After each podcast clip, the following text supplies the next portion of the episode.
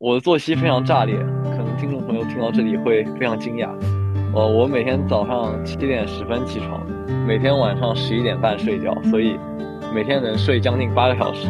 非常我所知。一些好的老师，如果你要上小班一对一的话，可能两个小时要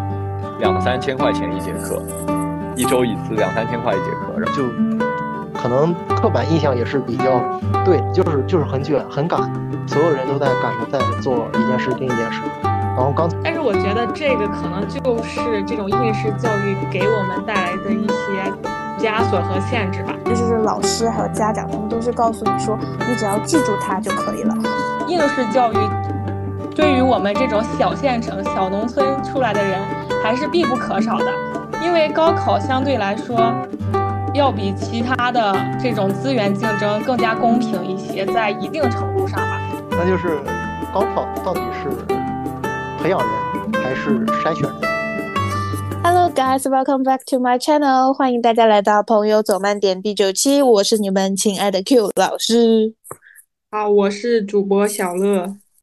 呃，大家好，我是来自山东济南的 F，很高兴作为这期嘉宾。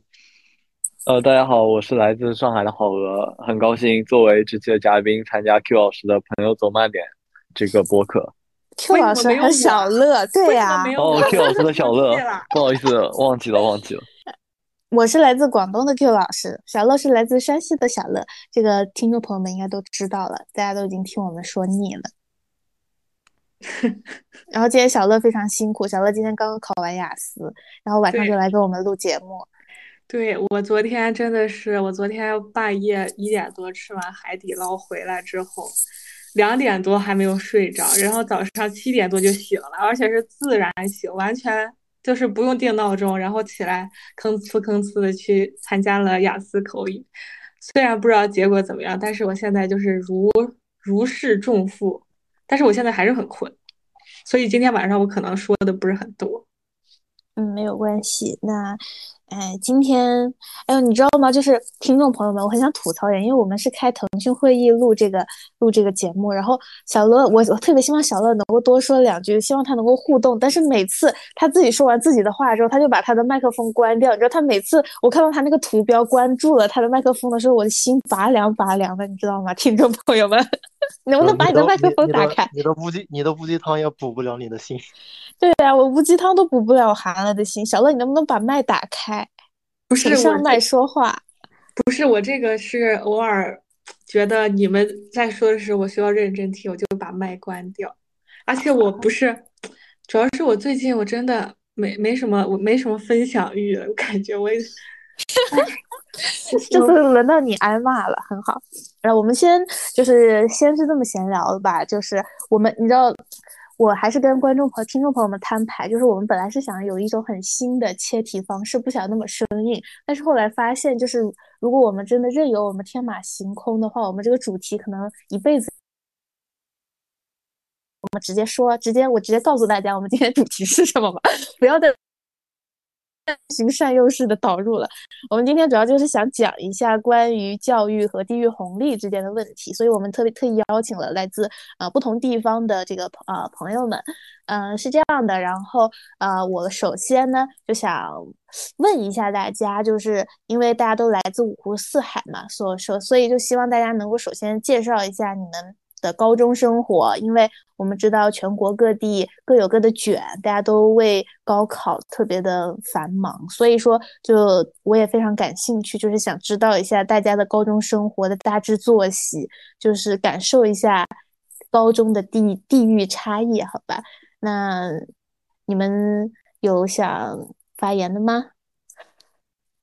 呃，那就我先来吧，那个。呃，就是我是来自上海的好鹅，那就给大家介绍一下上海高中那个生活的作息大概是怎么样的。当然，就是我介绍的就是我的作息啊，并不代表上海所有同学的作息。首先，因为我家离学校比较近，所以呃，我没有在高中进行住宿。我们学校要求的是离学校距离大于二十公里才能住宿，所以呃，我家很近嘛，所以我就没有住宿。然后。呃，我的作息非常炸裂，可能听众朋友听到这里会非常惊讶。呃，我每天早上七点十分起床，每天晚上十一点半睡觉，所以每天能睡将近八个小时，非常就是这是非常幸福的一点。呃，因为呃我的妈妈是老师，所以她的作息跟我大致是一样的。每天早上她会开车送我去上学，然后我就会呃为了多睡一会儿，我就会选择在车上吃早饭。所以呃我七点十分起床，七点二十出门，呃七点四我们学校要求七点四十到校嘛。我大概七点三十左右就能够到校，所以还是能提早到校的。然后学校的主要作息是，就是早上有早锻炼，然后到学校之后可以就是一学期有二十次的指标。你如果想要锻炼一下自己身体的话，你就去跑跑步、跑跑步什么的，然后跑满二十次就可以了，你的体育成绩就达标了。然后。每天早上第二节课下课之后会有广播操，其实我感觉大家都差不多，各个地方的高中应该都会有出操这个项目。呃，有一个比较特殊的就是上海是没有午休的，所以我们学校在十一点四十分下课之后，下午一点钟马上会上课，然后在这个时间段里，学生要完成吃中饭，然后呃，如果想休息的话可以休息一会儿。呃，我一般会去操场上打会儿球，放松一下，因为。上午上了一整天的课，会感觉眼睛很疲乏，运动可以缓解我的疲惫。然后下午最后一节课是上到四点。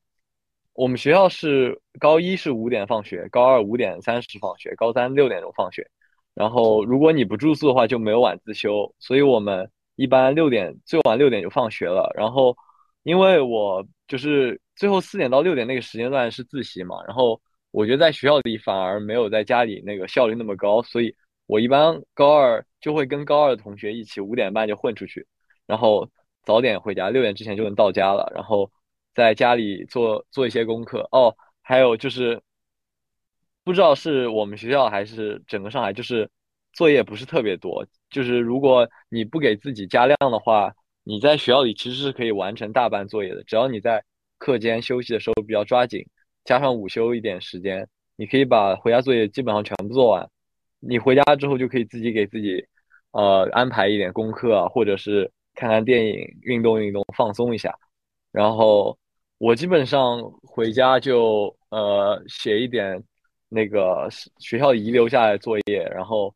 自己练一会儿英语，看看电影什么的。就是主要还是放松了。感觉我的高中生活其实还是蛮轻松、蛮愉快的。然后搞到晚上十一点多就可以准备睡觉了，大致就是这样的。所以感觉，呃，我作息还是比较炸裂的，好吧？我的作息大致就是这样。好，那我先吐槽一句，好哥，你要是以后再把我忘了，我真的会生气。然后，好好好，不会忘了，不会忘了。鉴于好哥说的，我先发出以下几点我的吐槽。第一点就是。你们竟然七点十分才起，你知道我对呀，他七点才起？我的天呐，在山西六点你就得坐到教室里，你十一点多睡觉，我十一点多才下学，我真的崩溃了。我 好，我就知道，好吧，会被狠狠抨击。哎，好鹅，你们、你们、你们上海晚上不用上晚自习的吗？就是是这样的，我们学校不是要求住宿学校，因为我们学校在偏市区的地方。然后就地价比较贵嘛，造不起宿舍，没有那么多地方给你造宿舍，所以只有住的很远的人才能住宿舍。如果住宿的话，一般晚自习也就八点多就结束了，对，也不会特拖到很晚。从高一到高三都是这样吗？都是这样，高三和高一的晚自习放假放学时间是一样的。你们，请问你们，那你们晚上如果要想自己留下来自习的话？是可以的吗？学校给提供这个环境吗？呃，那个，我我没有留下来过，我不太清楚，你让我回忆一下。呃，我一般能早走就早走，我恨不得四点钟一下课就走，或者最后一节课是复课，我最后一节课都不想上了，我三点多就回家。呃，我想想，嗯，如果你想你想自习的话，可以，你教室是可以可以自习的，你走的时候关灯关门就可以了。那请问你们有是高一到高三都拥有完整的周末吗？那就是这个，你要我现在说吗？还是晚点说？你现在可以回答我的问题。就是这个看个人选择，你要是看也看家长也看同学生吧。首先，明确一点，学校是没有周六周日的上学安排的。也就是说，学校如果在周六周日上课是违反规定的。然后，但是呢，就是也不排除有些老师很负责任或者特别好，他会周六周日来搞一些答疑什么的。比方说，我高一高二的数学老师他就很好，他会就有时候他感觉进度慢了，或者有一些必须要补充的知识，他上课来不及讲，他就会周六要求我们开个腾讯会议上线听一下。然后，当然他他也声明这是完全自愿的，就是如果你不想来，你就可以不来。然后，但是我们因为觉得他很好，所以我们都会去。都会很主动的，几乎所有人都会到场，对。但是呢，学校是不能够统一组织周六周日的教学安排的。然后哦，但是呢，虽然学校不能组织，上海家长都非常的鸡娃，都非常希望自己的学生、自己的孩子不能落后，所以会就是出现这么补课班、补课机构这么东西。然后感觉上海这个风气应该是最重的吧，就是。而且上海价格也很贵，比方说，据我所知，一些好的老师，如果你要上小班一对一的话，可能两个小时要两三千块钱一节课，一周一次两三千块一节课，然后可能也而且只只是网课可能就要两三千块，线下一对一可能更贵。当然这也是看老师个人还或者机构的安排吧。不过上海家长都是大力支持这种补课的，比方说我我我高一高二就是。因为上海三加三模式，语数外物地生，我高一高二基本上六门里我会补五门，也就是说每门课两个小时的话，我周六周日有十个小时其实是强制在上课。对，当然这个也是挺痛苦的。我后面也也申诉了，就是跟我妈说，我觉得这上了没什么用。然后我妈就说，那个我妈就那那你把成绩拿出来，然后如果我考到了，就我心仪的，包括。他认为也我也差不多这个水平之后，我就可以不去上那个补课班，我就会让他把这个补课班停掉，然后这些空余的时间我就可以自己拿来安排，不管是学习还是放松。对，你们你我我记得上海好像是有单独的高考卷是吧？就是你们是物地生是分评级 A、B、C 的这种吗？对，是呃负分制，就是前百分之多少是给 A A 加的，A 加档就是七十分。然后哦，前百分之五是 A 加，然后百分之五后的百分之十是那个 A，然后后面就一直是百分之十，百分之十，百分之十，最后有一个 F 档是百分之五，对，然后每档之间相差三分，也就是说，如果有百分之五的人都考了一百分，那你就算卷面分拿到九十九分，你也只能拿 A 档，就然后你的高考分就会跟 A 加的人差三分，所以这个赋分制也说不清楚到底好不好。你有可能卷面分差十几分，最后实际高考分就差三分，也有可能差一分就差三分，这个都说不准。哦，它主要是看那个百分比。对，排名其实就是在全市所有学生里选这门课里，你的排名排在前百分之多少，你就可以拿到相应的赋分。哦，但但是上海人我感觉对英语特别重视，我感觉你们的那边英语教育是不是从很小就开始了呀？呃，对我那个。没上幼儿园之前，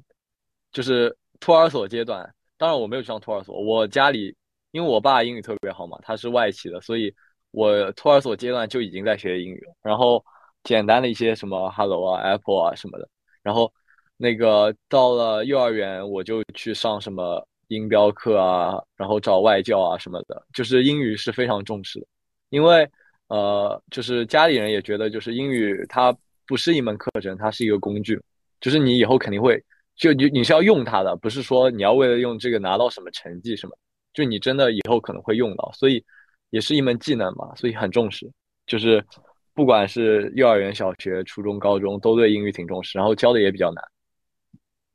嗯，那我感觉其实广东也有这样子的倾向，就是像我们那边也是很多外教课。我是从我也是从小学的时候就开始上外教课，你们应该也有背那个什么新概念吧？哦，对啊，我还找外国人来家里上过新概念，这这也是补课的一种，懂吗？补课风气有多的强烈？鸡娃，对，小学小学就有外国人来我家给我上新概念，虽然现在想想一点用都没有。那那我觉得可以跟上海进行一个很典型的对比，那就是山东了。F 同志，你来对比一下吧。我觉得我跟小乐，我们两个应该是作息模式比较近的。这个山河四省相对来说，应该是跟南方还有其他一些地方，这个 至少从作息上就已经拉开了很大的差距。这个我是很早以前参加的高考，我应该高考结束得有六七年了吧。然后我们那一年是最后一年分文理，然后最后一年使用山东卷，啊，所以说我这个作息可能跟现在不太那个啥。但是呢，我家有一个亲戚，然后他刚好今年上高三，他回家跟我说的最多的话就是学校真傻逼，然后又开始干嘛干嘛干嘛了。所以我觉得。这这么多年下来呢，呃，山东整个教育环境也好，教育模式也好，应该没有什么太大的变化。我是分享一下我当时整个作息，然后我是在这个相当于是市里的郊区上的学，然后没有市区里那么多这个所谓寄宿也好，然后还有那个跑读也好，我们那边整个大环境下，就是整个整个大地域下，只有一所就是很牛逼的高中，然后我就是在那所高中上，然后我。通勤距离大概是五分钟，然后我们家跟那个高中是隔着一个栏杆，所以早上起来一般来说就是我我会卡着就是比较晚的那个点去到校，一般也就是在六点六点四十左右，对，六点四十左右就大概是到校。但是我要起床的话，我是起得很早，是要在六点左右就要起床。然后到校之后，我们会有早早自习，非常经典的早自习，然后呃从六点四五十开始一直到七点五十。这一个小时里面，我们要这个换两科，有的时候是语文、英语，有时候还有其他的一科。如果你学文科的话，还是要背一下。然后我们早自习经常会有同学在睡觉，然后，然后我们老师来了就会用这个呃大拇指或者是食指去敲你的头，然后或者是把人弄起来罚站什么的。反正就是，特别是冬天，北方冬天又很冷，然后早上起来就非常非常的困，然后但是所有人都在强撑着，就那种感觉。当然也有那种大神，就是那种班里，嗯，就是朗读比较大声那些，在带节奏，然后去，嗯，首当其冲的去背书什么的。当然，当然我属于那种，那种早上起来还是比较困的。然后自那之后就开始上课，一直上到中午十一点五十，然后去吃饭。吃饭的话，你可以跑读，也可以那个住校，都可以。然后中午一般是我们是有午休的。然后十月一到十月一到五月一这之间。是，就是整个冬天是一一点五十结束，然后如果是夏天的话是两点二十结束，然后结束在这期间你可以回宿舍睡觉，你也可以在教室，但是我们一般都是回宿舍去睡觉或者是回家，然后下午就是正常上课，上到晚上六点，六点开始是呃这个吃晚饭，吃晚饭。必须是在学校里，这边就不分你跑读还是住校了。这个、这个、这个就是强制晚自习。然后六点到六点半之间是吃饭，但是虽然说是到六点半结束，但是我们我们只给二十分钟的吃饭时间。然后我我高中的时候印象特别深，就是我吃饭比较慢，然后我出去吃饭，高一的时候回来之后被老师骂了，说你吃饭为什么这么慢？你看同学们都回来了。然后给我指着表问他，我说老师才六点二十，我不是六点半上课吗？然后他说：“你就不能早回来会儿，坐下来稍微安静安静吗？”啊，反正就是这个事印象还很深。然后，然后六点半结束之后就开始上自习嘛，一直上到晚上十点四十。对，然后我们说的是要上到九点半，但是九点半到十点四十之间有一节叫呃自愿加课，就是说你是可以留在这儿继续上，也可以回家。一般来说，只要是家离得不是太远的，都会在这儿继续上。然后我们班主任有时候也挺烦人的。他他他，如果你最后一节不上的话，他会第二天来了，在班里阴阳怪气你，就说你哎呀，你看人家都这个都在上自习，你怎么不上？然后或者是你看你最近这个学习成绩得抓抓紧啊之类的这种情况。然后十点四十下课，下课完了之后回家洗洗涮涮，一般有十一点，十一点开始睡觉，然后第二天继续这样。周末的话，嗯，我们是分大小周，大周的话是呃星期五晚上。六点钟开始放学，放到星期天的下午四点，然后去上那个上个晚自习，然后在第二天星期一就正常。如果是小周的话，是星期六一天要上晚自习，一直上到晚上六点。然后，呃，高三的话是星期六晚上的六点到十一点，这个时间你是自由的，爱干嘛干嘛。然后星期天一天还要上自习。然后如果不是高三的话，是星期天一天都可以自由安排，然后到下午晚上。呃，下午四点，然后去上个晚自习，大概是这么个模式。整体来看，嗯，相对来说的话，我们整个学习上的氛围就就可能刻板印象也是比较对，就是就是很卷很赶，所有人都在赶着在做一件事另一件事。然后刚才这个好同学说到了体体育分，这个我觉得还挺有意思的。我我们体育课我们体育课保障的还是相对好的，因为我们班我们班我们班打篮球的比较多，然后当时我们班就是整体的氛围还是比较好的，但是也有在体育课里就就就不上，然后回去学习的那种。然后课间的话，嗯，课间一般是十分钟，然后中午会就是就是十点钟那个，还有下午三点钟那个会跑那个课间操。然后课间操的话，有一个很特色的地方，就是我们课间操要带小本本，就是我们不是集队，集队完之后要这个整理好，整理好之后，然后等那个那个那个铃声响，然后就开始跑。嗯，集队的课间我们一定要带一个小本本，然后要把它这个这个至少与你平视，举起来之后开始背，然后背到我们这个开始打铃，打铃时候就开始跑，跑完之后就回来，大概是这么个事儿。但是，呃，其实虽然好多人都在吐槽那个课间操，我觉得那个课间操。呃，说实话，每天能跑两跑两次，然后只要不下雨，都雷打不动，这个对身体还是相对比较好的，还是挺挺有帮助的。嗯，大概作息上就是这么个情况。跟那个 F 说的差不多，我觉得我可以不用再赘述一遍了。那我来说吧，我来说一下，就是我感觉，嗯，广东相对来说可能介于上海跟山东之间吧，因为广东比较偏南，然后我感觉我们那边对于应试教育没有那么那么的看重，更多的是强调大家的一个综合素质的发展，所以我们当时，呃，是。其实也没有起得很早，我们是七点十十五分开始早读的。我一般六点半就起床，因为呃一开始我是住校的，我们那个高中整体的都是一个住校制。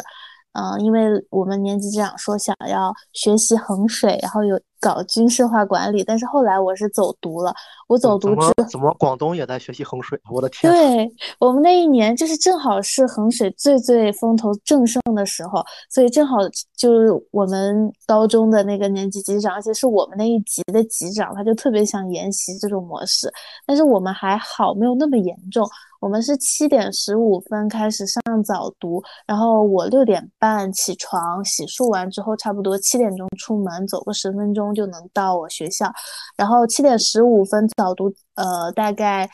呃，从包包括早上上早课，就是一共上午上五节课，一直上到十一点五十五分才下课。就是广东那边吃中午饭会稍微晚一点，然后我们会有午休的时间，午休加吃饭结束之后，应该呃大概两个多小时。下午是两点半开始上课，呃下上到下午就上四节课，上到五点半。五点半结束之后会有也是两个小时。呃，一个半小时的呃，让你去吃饭啊、洗澡的时间，然后七点钟开始晚自习，然后一直晚自习到十点钟。高一、高二是十点钟，高三就是十点半。呃，我们之前是周末，高一的时候是双休，然后到了高二上学期就开始变成单休了。单休就是周六上午还要半天在学校，我们就只有周六上午半天的时间，就是需要多去自习，我们也不会多上课。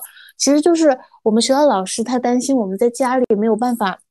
高效率的完成学习任务，所以就把我们全部都集中在学校里写作业。也就多上半天的自习，下午就放假，就回就周末就回家了。然后周日晚上也是需要继续上晚自习的。我们高三除了那个早读之外，还多加了一个晚读，就是晚自习之前大概还要读半个小时的书。因为我是文科嘛，然后我们那一年也是第一年全国卷。所以，呃，当时就是我们级长还挺紧张的，就是给我们增加了好多活动，就是包括这个晚读。我们文科的话就需要很多的背啊、读啊。当时上晚自习之前晚读的时候，就可以看到我们班那些学霸全部都站在走廊里，每个人手里都拿着一本小本子，政治就是文综的那些知识点，一遍一遍在背，一遍遍在记，反正挺壮观的。然后我在高中是属于那种有点摸鱼，因为。我高中还就是是我们市最好的一所高中，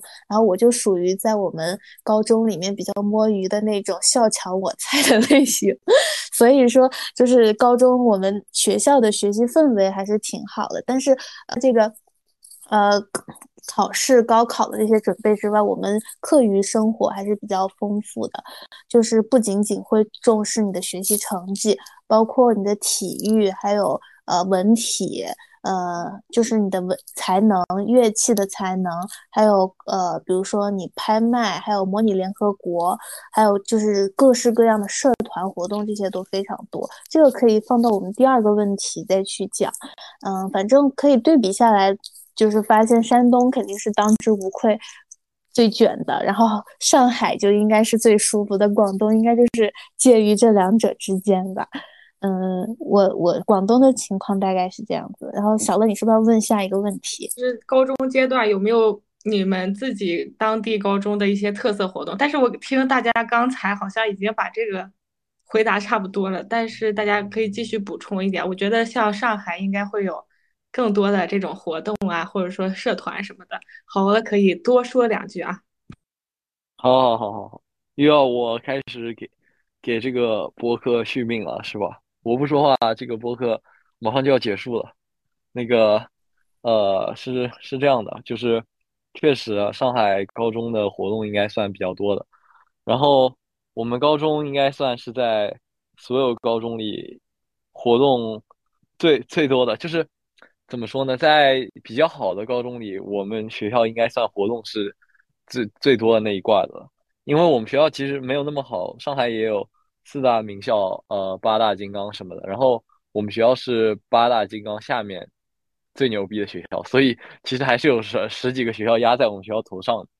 啊。然后那个我们学校活动大概分四个板块，那个呃大活动是有四个类别，一个是。呃，文史节、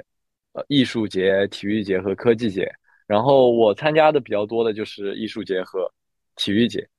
哦，文史节、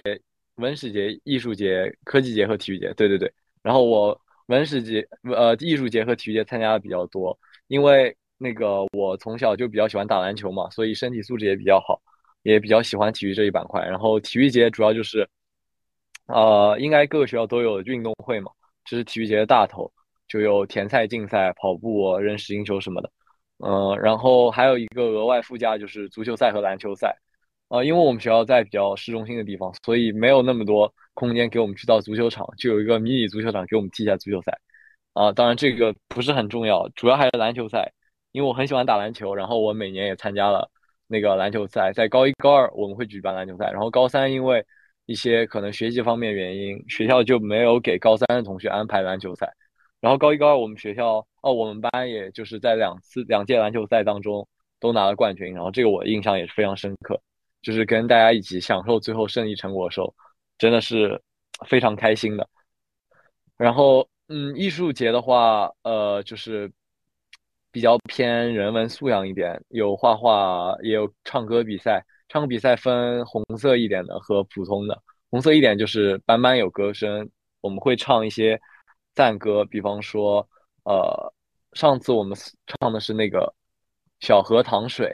啊，然后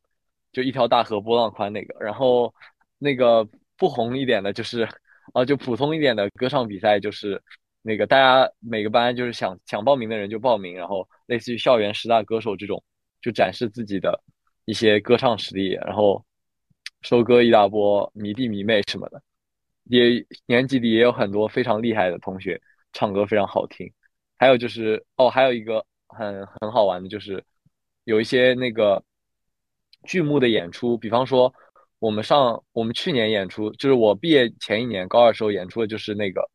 剧院魅影》，然后是纯英文版本的。这也能看出就是上海对英语的一些强调了吧。所以我们在那个《剧院魅影》演出，然后我演了一个老尔的角色。也唱了一点，也说了一点，也不仅锻炼了英语的口语，也那个增进了同学们之间的感情。所以其实活动非常多，然后我一时半会儿也讲不完。哦，还有社团活动，每周五下午是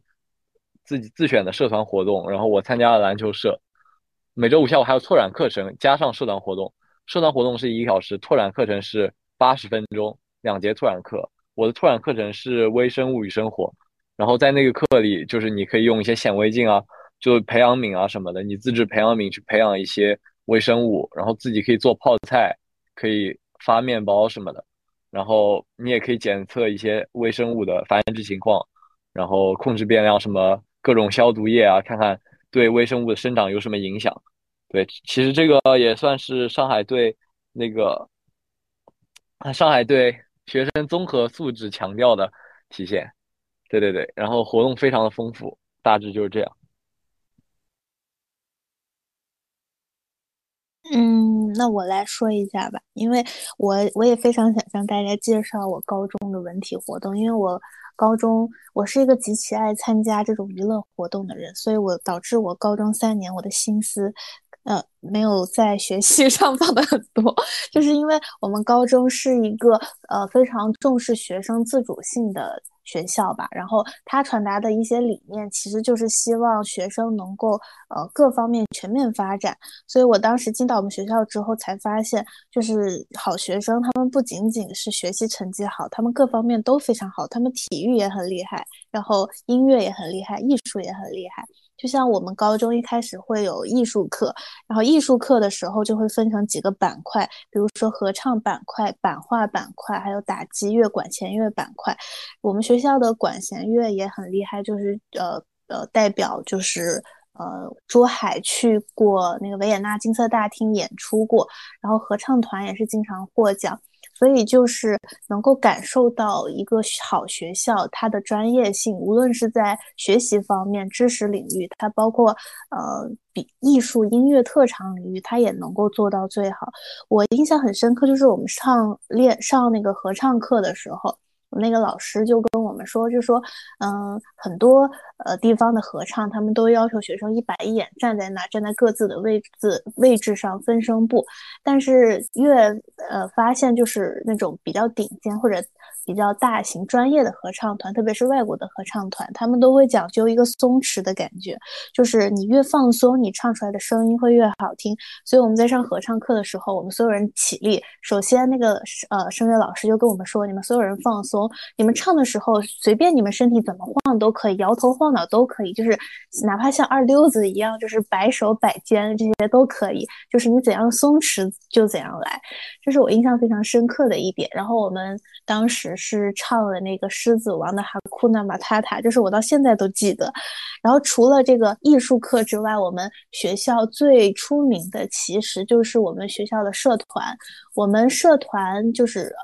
各个领域都有，大概有几十个，就是嗯，包括像什么动漫社、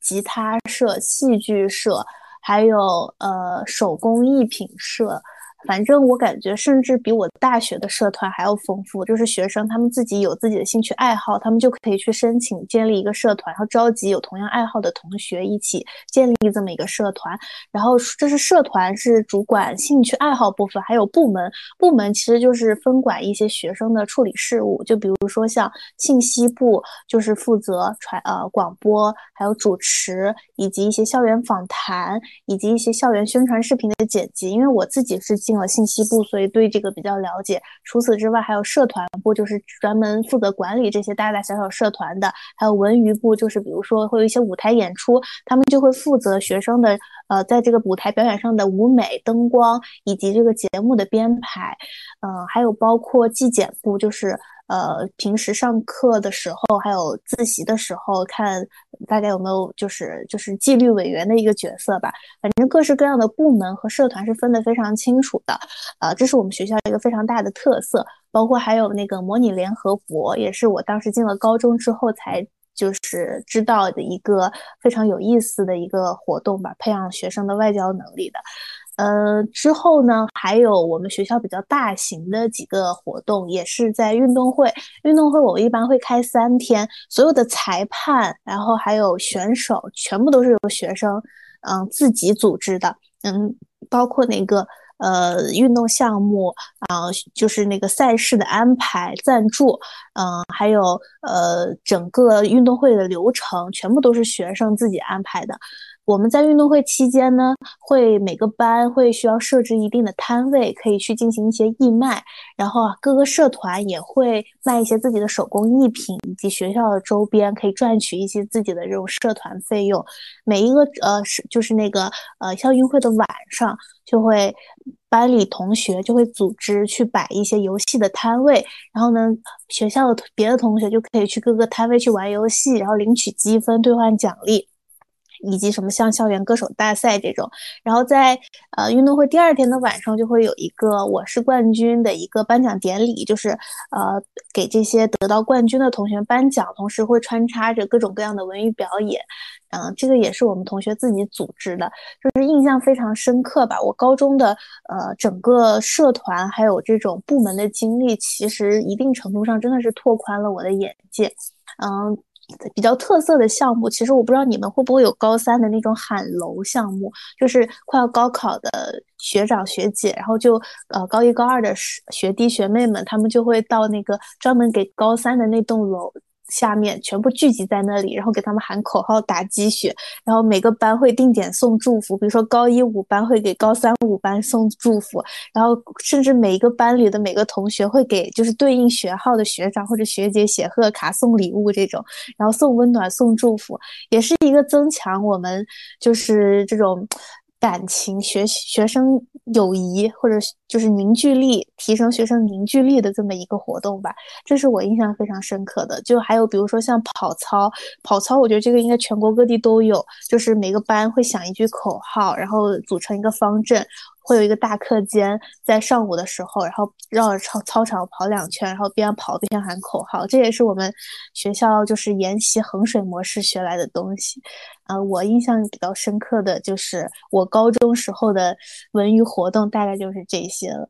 嗯，我属于这个远郊的代表。那既然远郊，就其实一定程度上意味着，呃，相对来说，教育资源和教育的经费。捉襟见肘，这么一个一个一个严严格的一个这么一个代表吧，可能可能可以说是。我们学校大概率讲，就是呃，我们那个高校其实很有意思啊，他为了学生创那个呃升学率，也创那个好学校，他把整个就是我们那那一大片连下边的乡镇所有的同学算起来，呃，划拉了大概是四百个人左右，三百多个人。然后把它这个称为推荐班，就是尖子生或者是火箭班这样的，就我不知道你们那儿有没有，估计应该也会有这种东西。嗯，然后他把那些人就是在中考的时候可以不用考试，呃，就是把所有的那些那些人都给集中到一四到五个班里，然后这四到五个班基本上就专门是为了培养尖子学生来设计的。然后我当时就在其中一个班里边，所以说我的高中其实。严格的讲，好多你们说过的活动，我们学校其实都有，但是呢，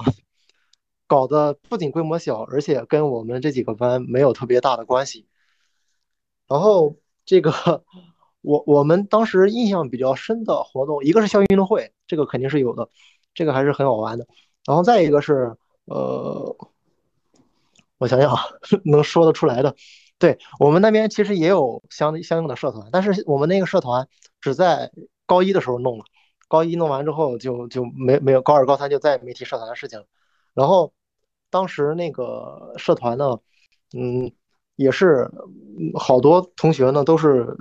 不仅不是为了拓宽兴趣爱好去搞的，就是说什么东西对高考有帮助我就去报哪个。比如说有些数学好的，呃，然后就会去报这个叫什么数据挖掘这一类的社团。然后有些觉得自己字体不好的，就会去报一个字体社团。然后就搞的话也不是特别正式，因为，嗯，整体来讲学校里没有特别牛逼的老师去带着搞这些东西，呃，整体的活动的话大概就是这么这个样子。对，还有元旦晚会，刚才刚才 Q 老师提这个元旦晚会，元旦晚会是的，但是元旦晚会也是跟我的高中生活应该关系也不是特别大。我们那几个班的学生就相对来说，你可以说它比较闭塞吧，就整个学校的活动几乎没有参加什么东西。然后整体每天整体的这个基调，呃，其实是跟整体的学校的这个大步调是不大一样的。但是呢，反过来讲，正是因为这样，就是相对来说比较平凡的生活，然后 让我们这群人喜欢在这种平凡生活里面找乐子。反而我现在回忆起来，高中那些能比较有意思的，都不是学校组织的什么活动，而是我们自己私下里组织和自己在整个这个这个学习之外的那些东西找出来的活动，还是比较有意思的。呃，小乐同学，你说一下吧，嗯，补充一下，不要这个对我们北方的刻板印象更重一点，打破一下。啊，我我我我确实也没有什么，就是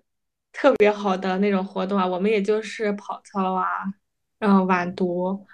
就是我们晚读就是坐那写作业啊，自习，然后自习到十一点多下学，平常就可能元旦的时候有点什么节目表演吧，但是也只限于花掉你一晚上的时间，就比如说从五点多开始到晚上十点多、十一点结束吧。然后其他方面可能有一些，嗯，类似于运动会啊这种，我觉得这种都不值一提了。呃，偶尔会有一些他们说的那种社团，但是说实话，对于我来说，我确实没参加过，所以我感觉跟那个 F 说的差不多，就是这种大部分活动跟我们嗯班级或者说我们身边的人是没什么关系的。我我我们当时元旦晚会都是艺术班学艺术那些去演的，就是我们我们其他的普通班和训练班的都都啥也没有，都不出人的。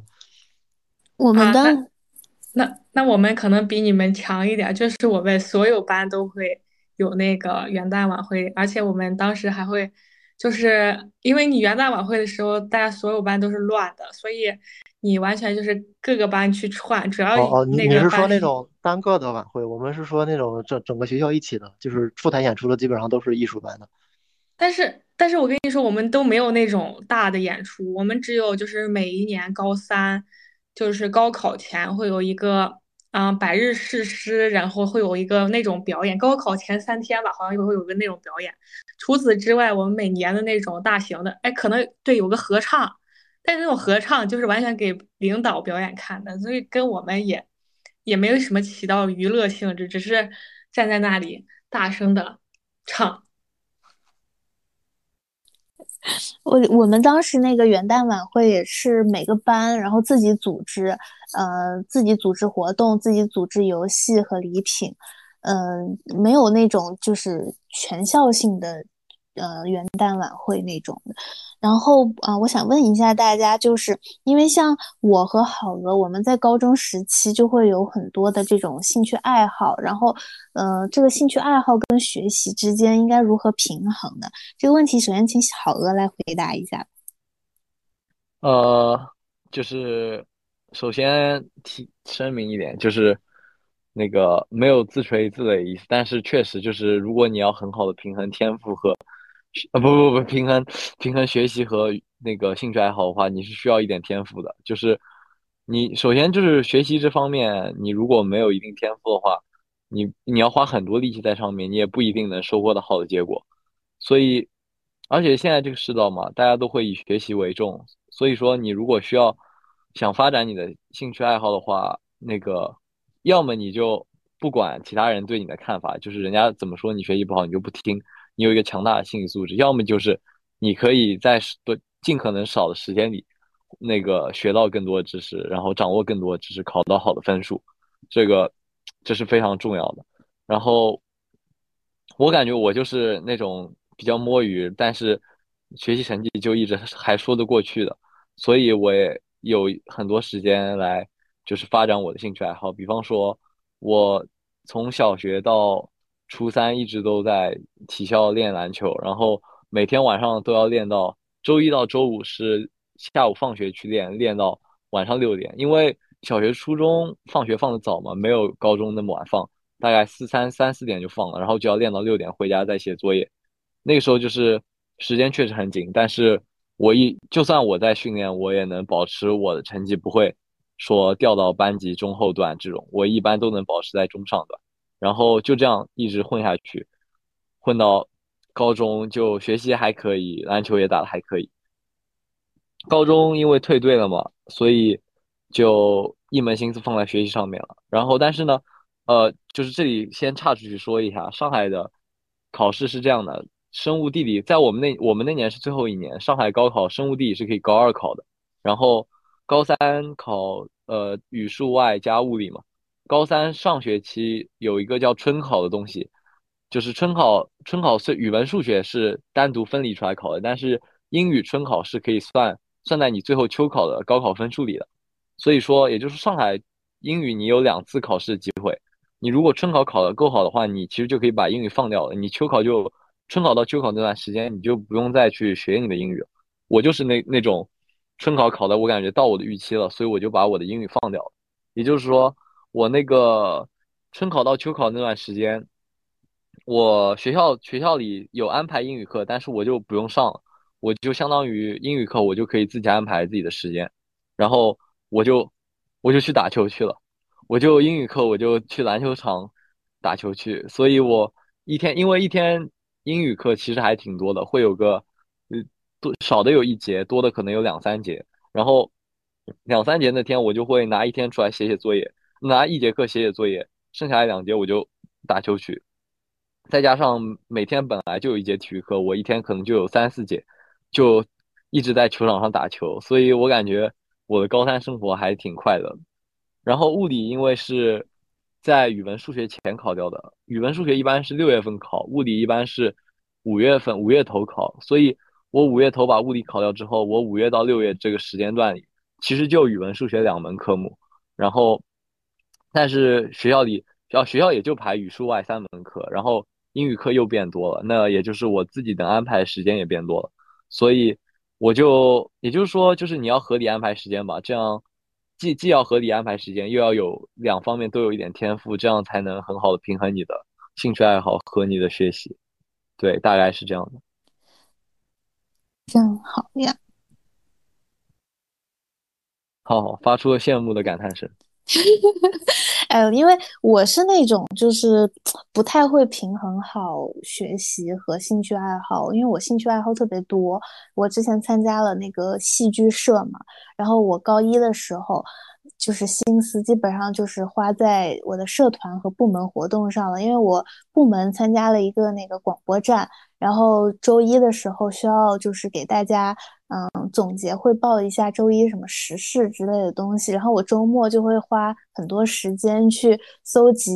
就是呃国内国外的新闻，然后整理做。整理成一个那个广播稿，然后戏剧社我又会呃去自己写剧本，然后把剧本拿到我们戏剧社让他们去演。反正其实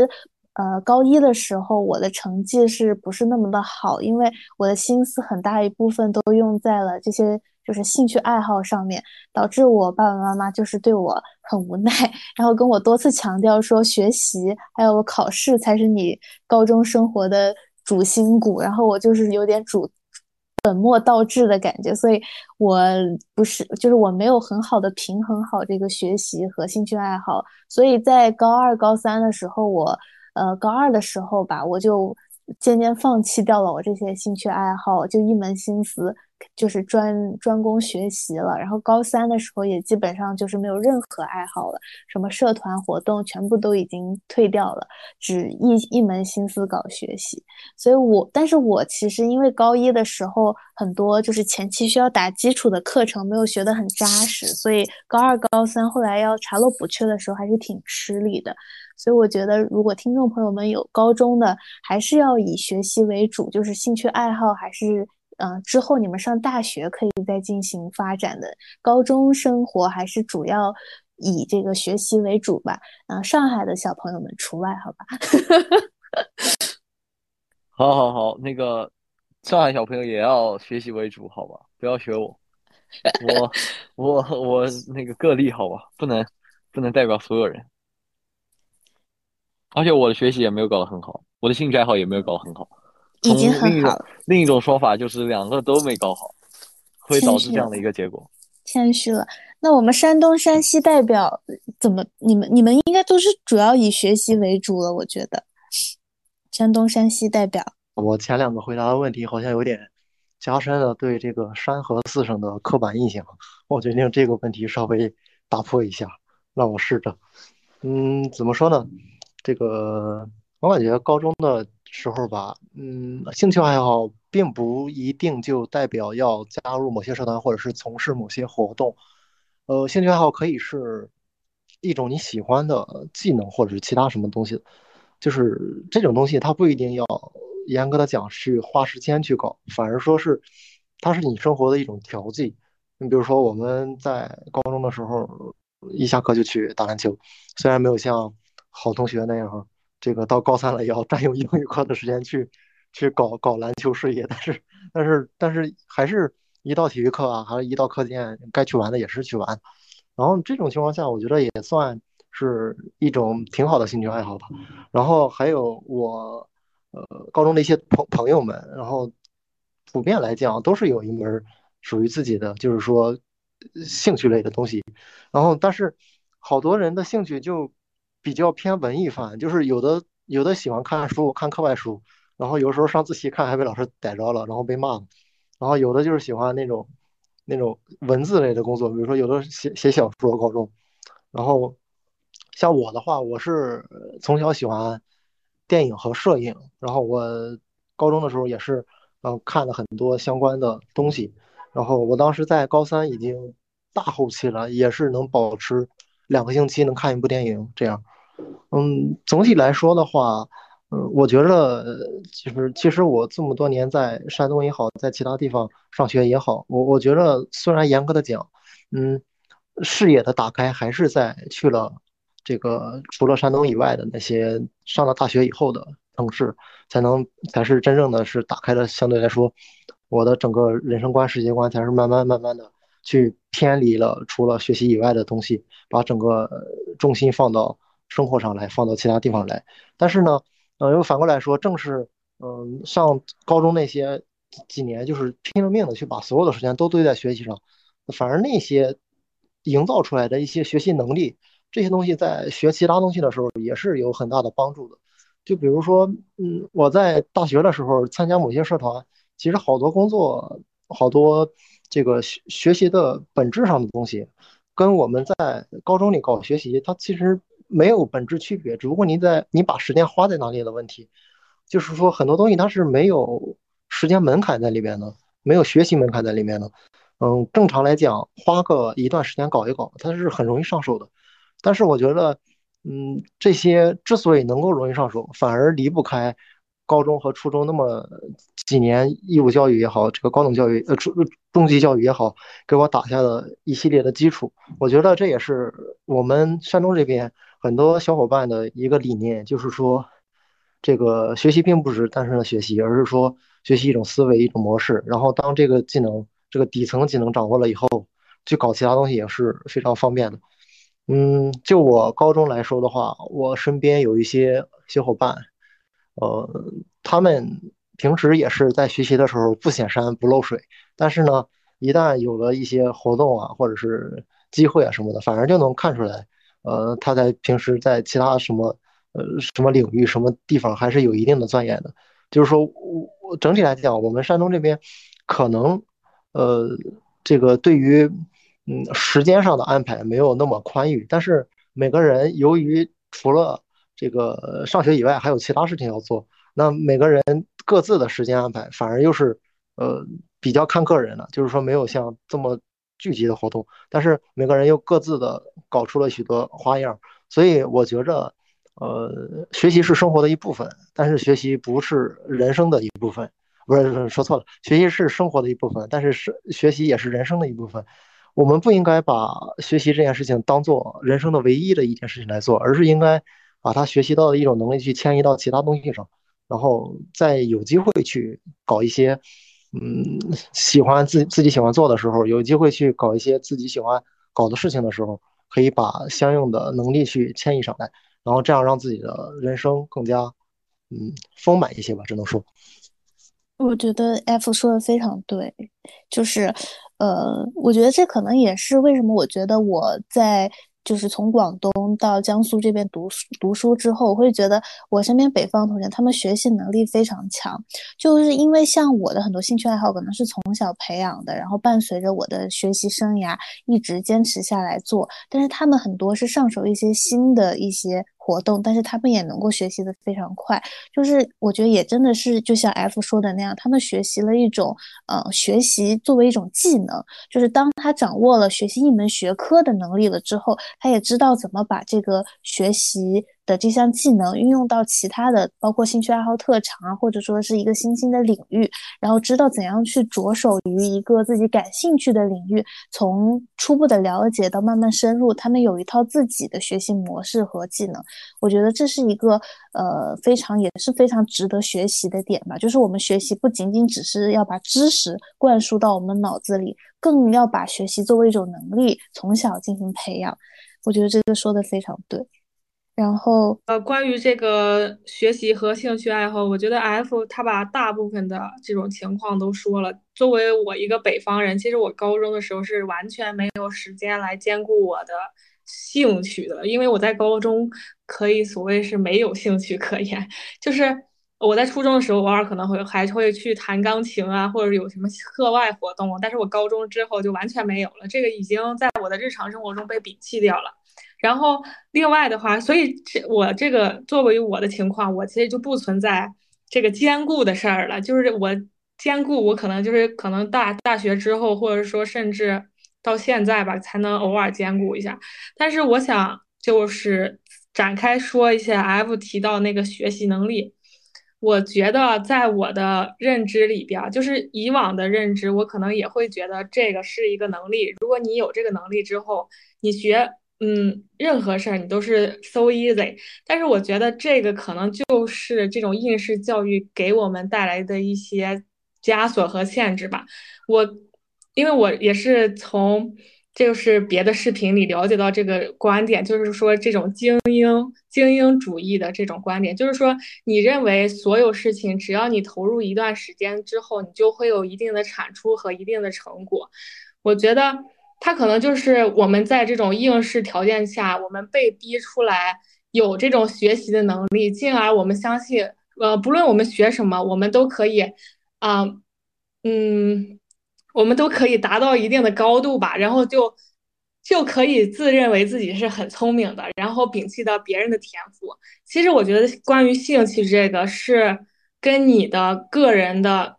我甚至觉得它是自带于基因里边的。它不是仅仅说你投入了一定的学习能力和一定的时间，你就可以完成这个事情了。这个兴趣绝对是取决于你自己，嗯，从小喜欢什么事儿，或者说你能坚持。它不是说你要咬着牙坚持的事，是你本身你就投入这件事情，你做这件事情的时候有心流，而不是说，OK，我一定，我今天我就是自律。我就是一定要完成这个事情，我才能完成我的今天的 to do list。我要打卡，我要给别人看。不是你就是喜欢做这个事情，你愿意为这个事情付出时间，而不是说 OK，我有能力我就可以做这个事情。我觉得这个还是不太对等的啊。这个观点可能相对的会比较尖锐一点，但是我只是想表达一下我这个关于这个学习能力这个事儿，因为我之前我也会认为就是。嗯，我之前我也会认为，就是在很多情况下，我们拥有学习能力之后，我们就可以做更多很多很多你想做的事情。就是如果你想挣钱，你也可以通过学习能力去获得一定的资源，或者说啊一定的人脉去做这件事。但是事实情况就是。如果你对这个事情不感兴趣，你完全不会在这个时间、这个事情上投入你的精力和时间。所以，嗯，这个事情在我的现在的认知里边，它还是不对等的。对，我觉得就是因为学习都说学习就是兴趣是最好的老师嘛。我我也是，就是我对哪个学科感兴趣，我就会非常用心的去学。然后不感兴趣的东西，我就真的就是感觉如同嚼蜡。就是像我不是我不喜欢数学，但是我又不得不为了考试、为了高考去学数学的时候，我每次打开我们的数学习题册，我的内心都非常的挣扎，就是非常的痛苦。但是如果说，上我非常喜欢的地理课、历史课的时候，我每一节课我的腰板都坐得直直的，挺得直直的，因为这是我感兴趣的事情，我就会有一种内驱力，使自己去多了解这方面的知识吧。但是高考很多时候我们都是带着脚镣跳舞，就是并并不能够允许我们只按照自己的兴趣去学习，我们还是得为了分数，为了竞争，不得不去学习一些可能不那么擅长和感兴趣的东西。那这也是挺无奈的一个现实吧。对我，我还是非常赞同小乐老师还有 K 老师说的。但是呢，这个我觉得小乐老师，嗯，这个关于学习能力与这个整体的投入产出比这个看法，呃，虽然本身是正确的，但是我觉得适用于我们整个高中的这个话题不是特别的，呃，正确。因为，嗯，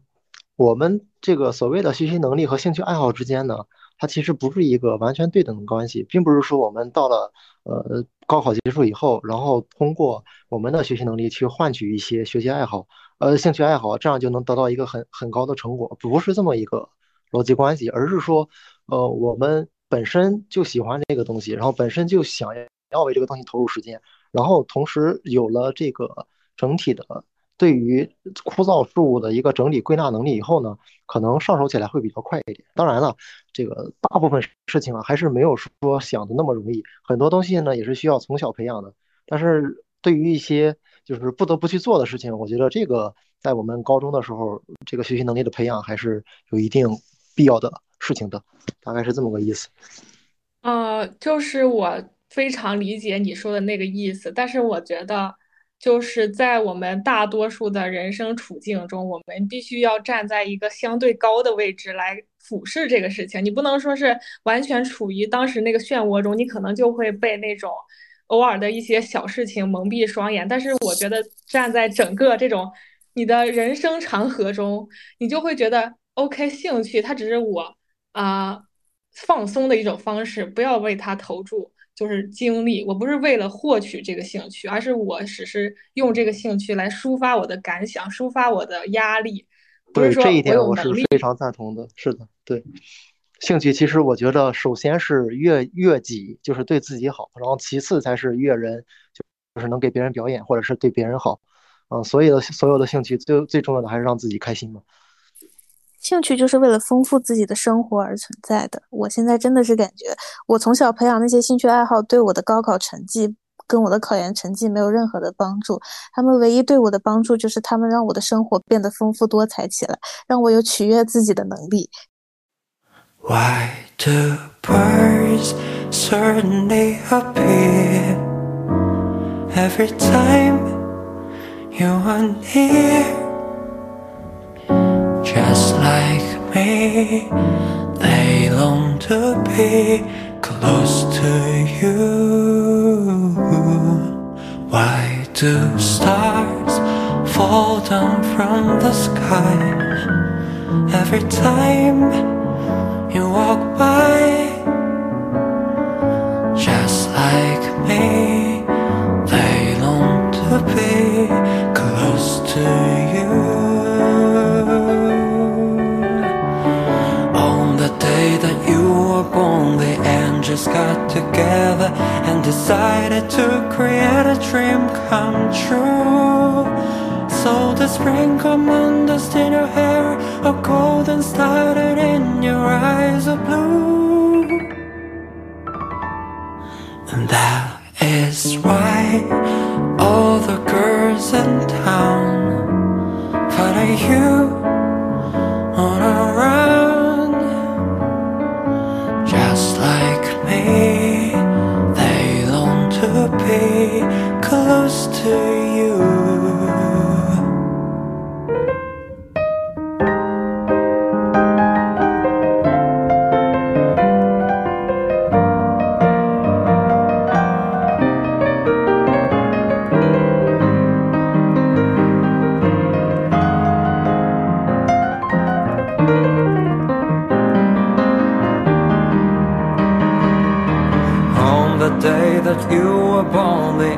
Angels got together